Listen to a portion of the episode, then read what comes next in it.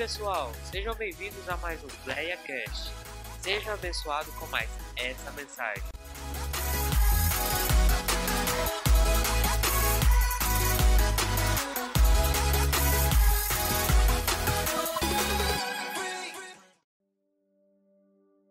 Segunda carta de Paulo aos Coríntios, capítulo 1,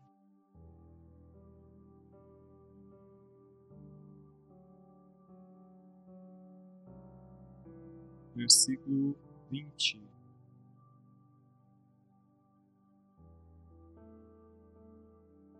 Segunda carta de Paulo aos Coríntios, capítulo 1, versículo 20.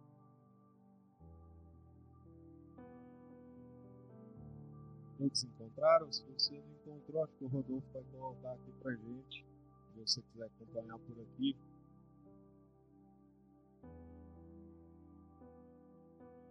Amém? Porque todas quantas promessas de Deus são nele, sim, e por ele o Amém, para a glória de Deus por nós. Amém? Vamos repetir? Porque todas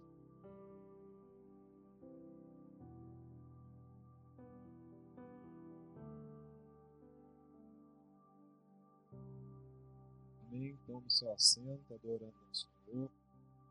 Irmãos, o cristianismo genuíno,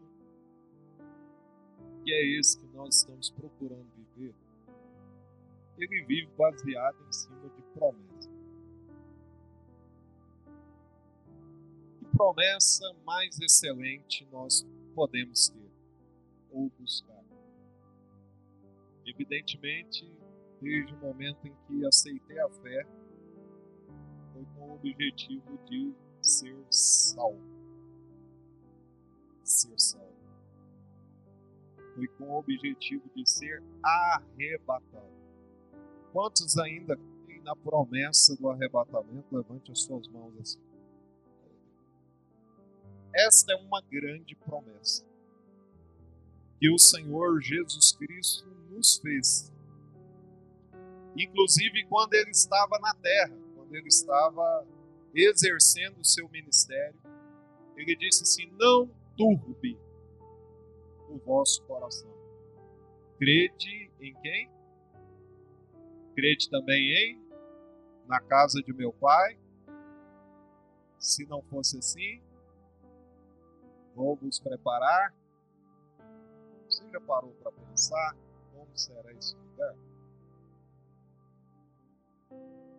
Eu sempre gosto de fazer uma comparação com quando uma pessoa está se preparando para casar. E na verdade o Senhor usou também essa analogia, essa parábola, para expressar essa expectativa quanto a esse dia. Quando nós estamos nos preparando para casar, e esse vai ser o desfecho de muita gente aqui, para a glória do Senhor. Já casei muita gente, vou casar mais um bocado. Né? E ó, tem gente dando glória a Deus aí. Isso aí. Então você tem aquele período de preparação. Você vai preparar. Para o quê? Para a casa, preparar a mobília. Isso no trâmite normal, né? E às vezes, como eu, tive grande dificuldade para isso, muita mesmo. Digo até que a minha esposa é muito corajosa né? de ter topado essa parada junto comigo. Porque a gente só tinha a vontade, né? Mas a condição era ruim. Mas nesse caso aqui que eu estou falando de Jesus, é diferente porque ele é rico.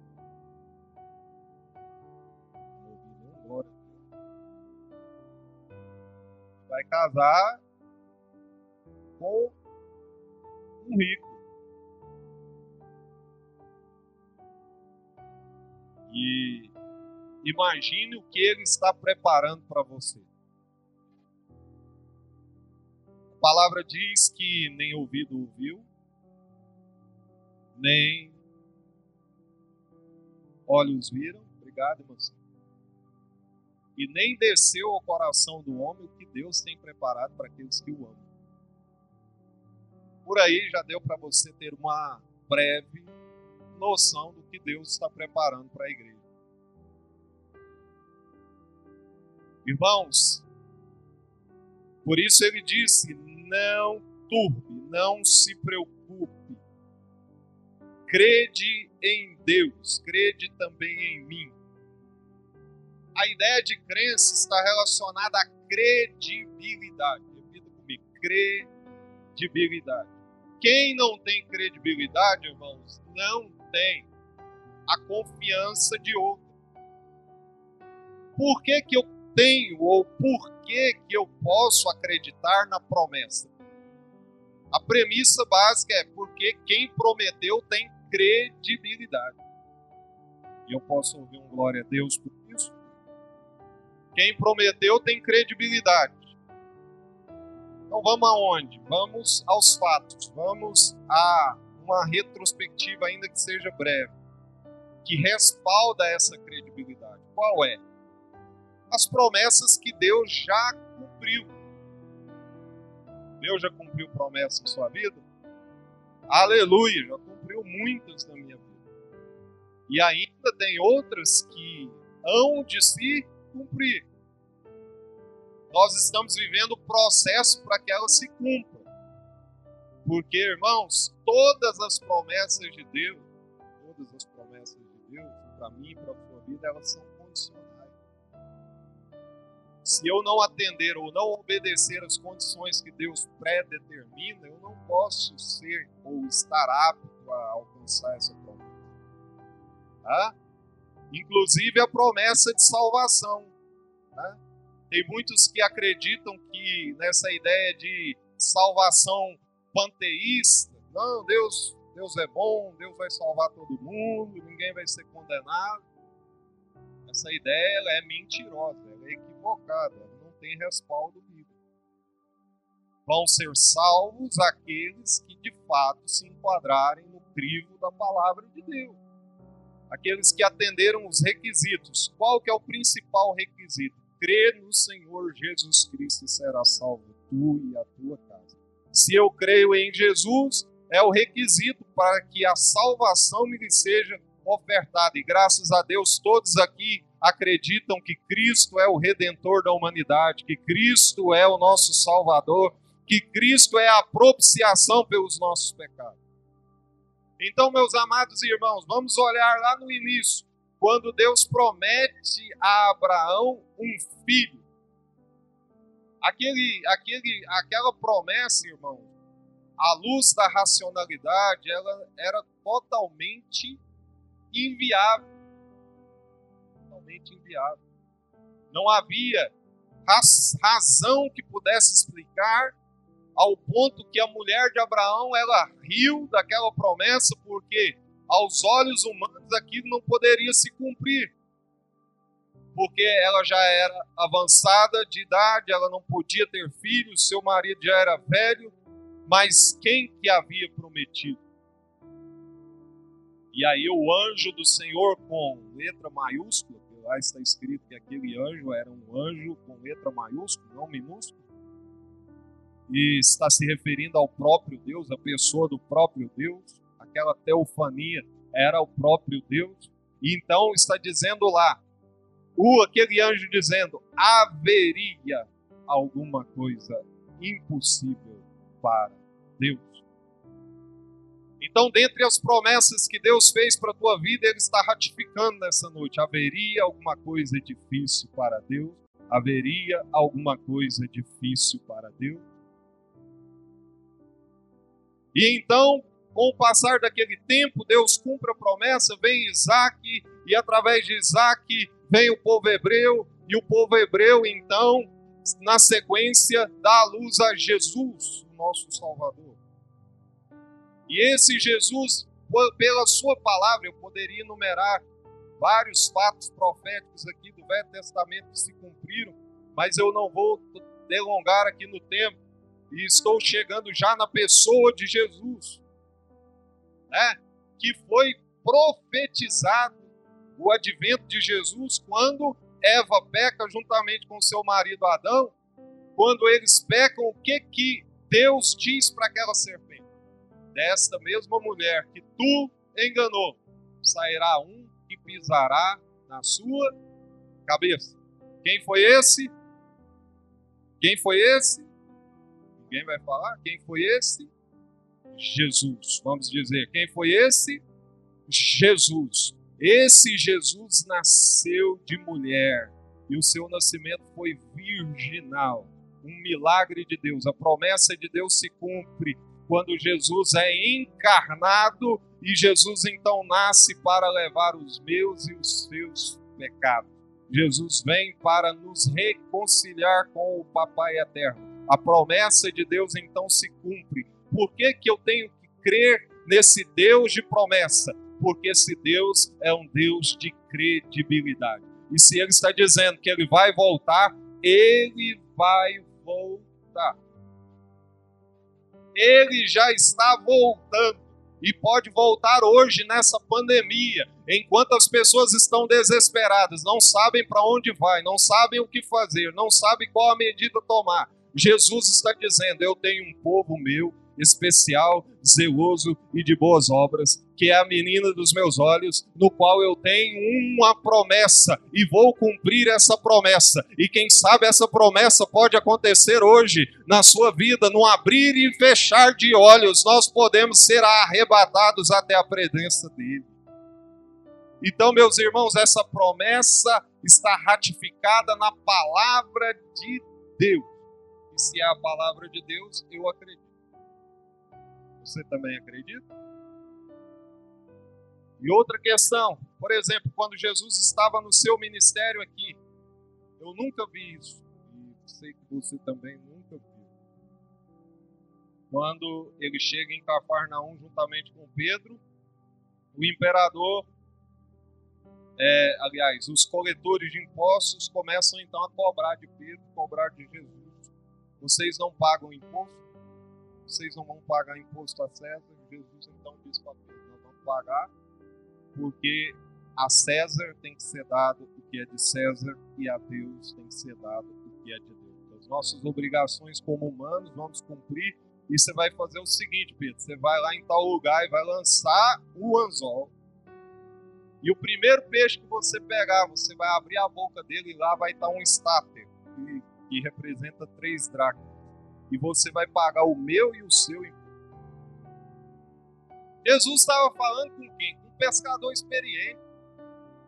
Um camarada que já tinha pescado por várias horas. E Pedro deve ter pensado: eu nunca vi peixe ter dinheiro na boca. Mas o que, que ele fez? Para que a promessa se cumprisse, obedeceu. Foi lá e lançou o anzol. Não importa, meu querido se é razoável para você crer ou não. Obedeça o que Deus está te mandando, para que você alcance as promessas dele na sua vida, sejam para essa vida e seja para a vida eterna.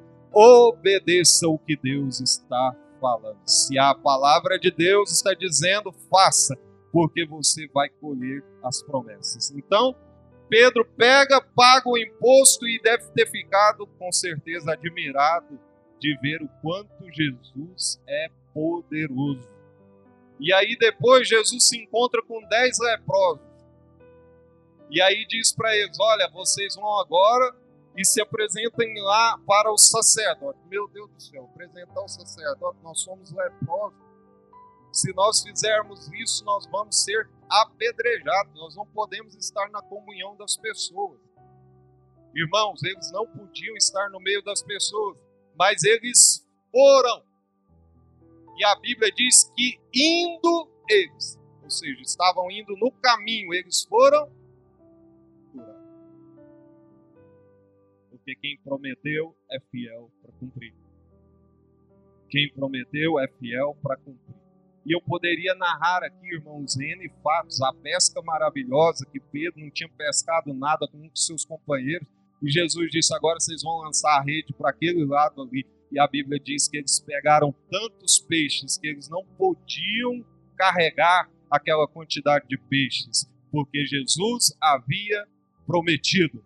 Jesus disse para a tempestade assim: tempestade, acalma-te. A tempestade acalmou. E por essas e outras razões eu estou dizendo para você que promessa se cumpre porque o nosso Deus tem credibilidade.